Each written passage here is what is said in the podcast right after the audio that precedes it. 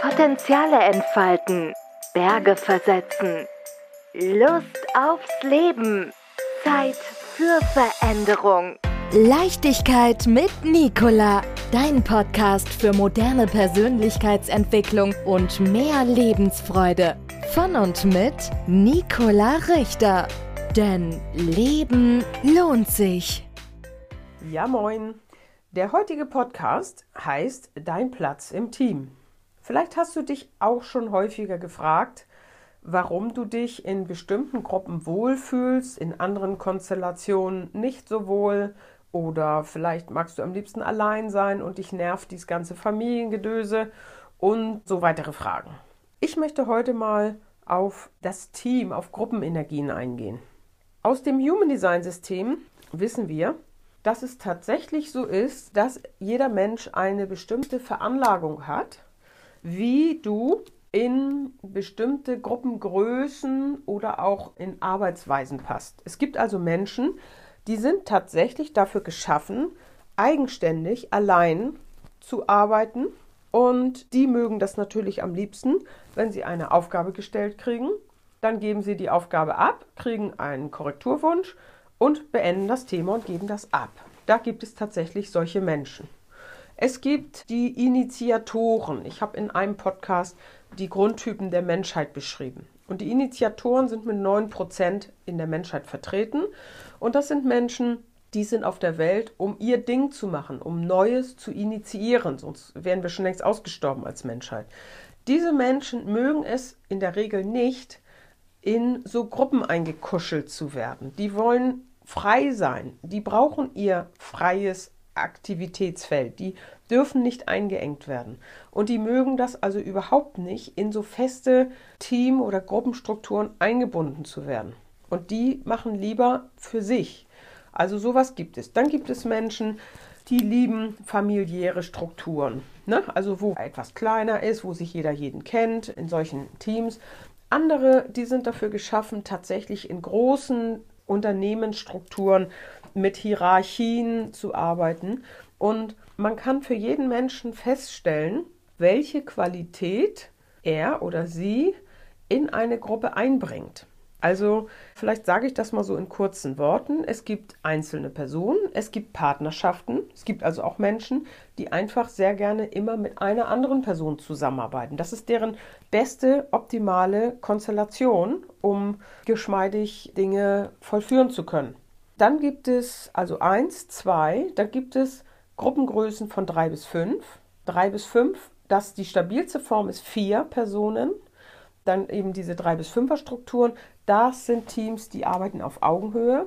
Und auch dort braucht es zwölf verschiedene Qualitäten, die die Menschen in diese Gruppe einbringen, damit diese Gruppe einfach funktioniert, ohne Gequengel, ohne sich zu pieksen, ohne Konkurrenz und so weiter. Und das ist ganz spannend, weil wir das anhand des Human Design Systems, also mit diesen Körpergrafiken, die du dir auf meiner Webseite kostenfrei runterladen kannst, ne? stress-aushalten-hamburg.de.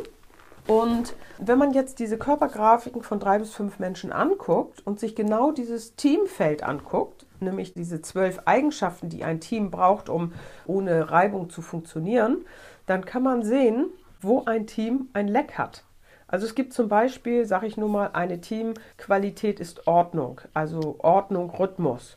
Und wenn jetzt ein Team mit drei bis fünf Personen alles praktisch vorhanden hat, alle bringen entsprechend diese elf Qualitäten ein, nur diese Ordnung fehlt, dann kann es sein, dass wichtige Dokumente im Ascheimer landen, irgendwie keiner so richtig die Ordnung einhält und dadurch wichtige Dinge verloren gehen. Zum Beispiel das sind also diese Dreier- bis Fünfer-Gruppen, wo einfach dann, wenn es gut klappt und die Gruppe im Flow ist, wirklich konkurrenzfrei einfach richtig gute Ergebnisse erzielt werden, ohne groß emotional da irgendwas mitmachen zu müssen. Die Leute arbeiten einfach und freuen sich dran.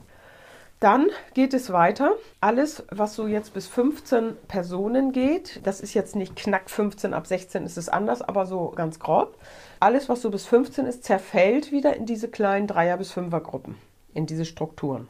Dann haben wir ab 16 offiziell, ne, also so ab 2025 wird es immer klarer von der Energie her, bildet sich eine neue hierarchische Struktur innerhalb der großen Gruppe aus.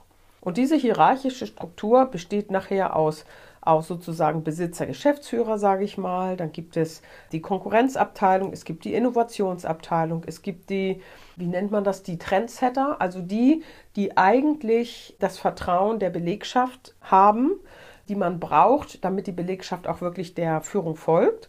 Dann gibt es die auf der Beziehungsebene, ne, dass das matcht, sonst funktioniert so ein Unternehmen ja auch nicht.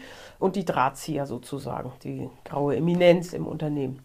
Und auch hier können wir genau in deiner Körpergrafik sehen, welche Rolle du auch in solch einer großen hierarchischen Struktur einnehmen würdest. Und das ist natürlich extrem spannend, weil du dich dann nicht mehr abmühen musst, wenn du zum Beispiel in einer hierarchischen Struktur für die Innovationsabteilung geeignet bist, von der Veranlagung her, dann macht das irgendwie nicht wirklich Sinn, wenn du dich da in kleinen Teams abmühst. Weil deine Energie, also du musst dich dann bemühen jeder ist ja Mensch und hat alle Eigenschaften irgendwie mit. Aber dieses für dich, was für dich leicht geht, das kannst du dann in der anderen Konstellation, die für dich nicht passend ist, kannst du das gar nicht so gut einbringen. Und es wird immer schwierig und hakelig sein.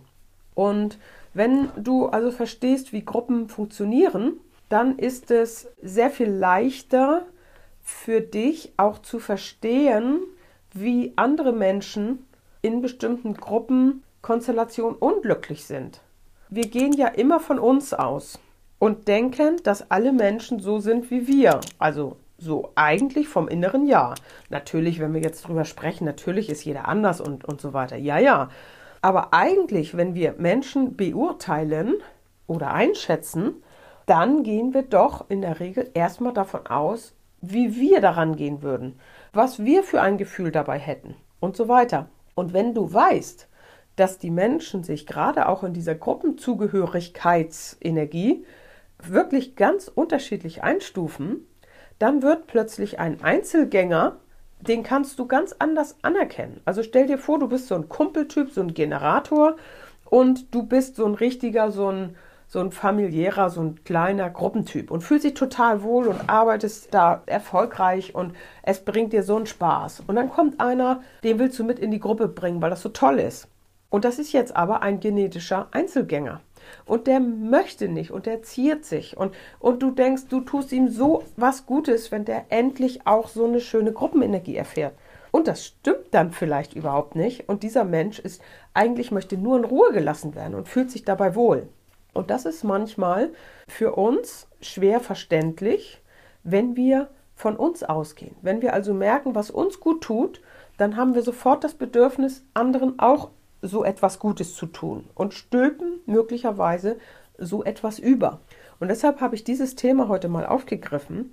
Einmal wird es dir neu sein, wenn du dich mit sowas noch nicht beschäftigt hast, dass wir tatsächlich Gruppenenergie nach der Gruppengröße einteilen können und dass es möglich ist, nach der Grundveranlagung für jeden Menschen zu sagen, welche Konstellation, welche Arbeitsweise, welche also welche Position und welche Rolle jemand in einer Gesellschaft einnehmen kann, sage ich es mal ganz global. Und natürlich ist auch die Familie ein Team in der Regel, ne? so eine kleinere Gruppe, irgendwas drei bis fünf oder wenn es mehr sind, dann zerfällt es halt wieder irgendwie. Auch da könnte man genau gucken, wie passt das zusammen. Also wer fühlt sich da wohl und wer nicht und wie kann sich das erklären. Auch das, was ich vor kurzem über die Beziehungsenergetik erzählt habe. Wer macht die Musik im Emotionalen? Wer dominiert die mentale Inspiration oder auch den Stress? Und sich das wirklich anzugucken in der Familie, im Arbeitsteam, in Freundeskreisen, in was auch immer, Unternehmerkooperation oder sowas, ist höchst spannend, weil wir damit in der Lage sind, jeden Menschen auf seine perfekte Position zu bringen. Und wenn alle das tun, was sie lieben, dann ist es perfekt. Weil niemand muss sich mehr anstrengen und das Ergebnis ist glamourös. Und die Ausstrahlung ist weit und super glänzend hell. ich mal das mal so aus, weil es tatsächlich so ist, Wenn wir in unserer richtigen Rolle, in der richtigen Position mit den richtigen Menschen in der richtigen Gruppengröße zusammenkommen, dann ist das ein Wahnsinnsflow, der entsteht, der mühelos erreicht wird, womit wir in die höheren Frequenzen unserer DNA kommen und damit wir unglaublich lichtvoll auch ausstrahlen und andere Menschen wieder in Resonanz bringen, die sich dann auf ihre Art und Weise mit einreihen in eine Gruppe. Okay, ich hoffe, ich habe euch neugierig gemacht und dazu inspiriert, mal für dich darüber zu gucken, wie fühlst du dich wohl, wenn du auch mal zurückguckst in deinem Leben, in welchen Situationen war ich richtig im Flow und was sind die Konstellationen gewesen, wo ich überhaupt nicht klarkam. Und wenn du wissen willst, Näheres über genau deine individuelle Konstitution, dann weißt du ja, wo du dich melden kannst. Dann mach's gut, bis bald. Potenziale entfalten. Berge versetzen. Lust aufs Leben. Zeit für Veränderung. Leichtigkeit mit Nicola. Dein Podcast für moderne Persönlichkeitsentwicklung und mehr Lebensfreude. Von und mit Nicola Richter. Denn Leben lohnt sich.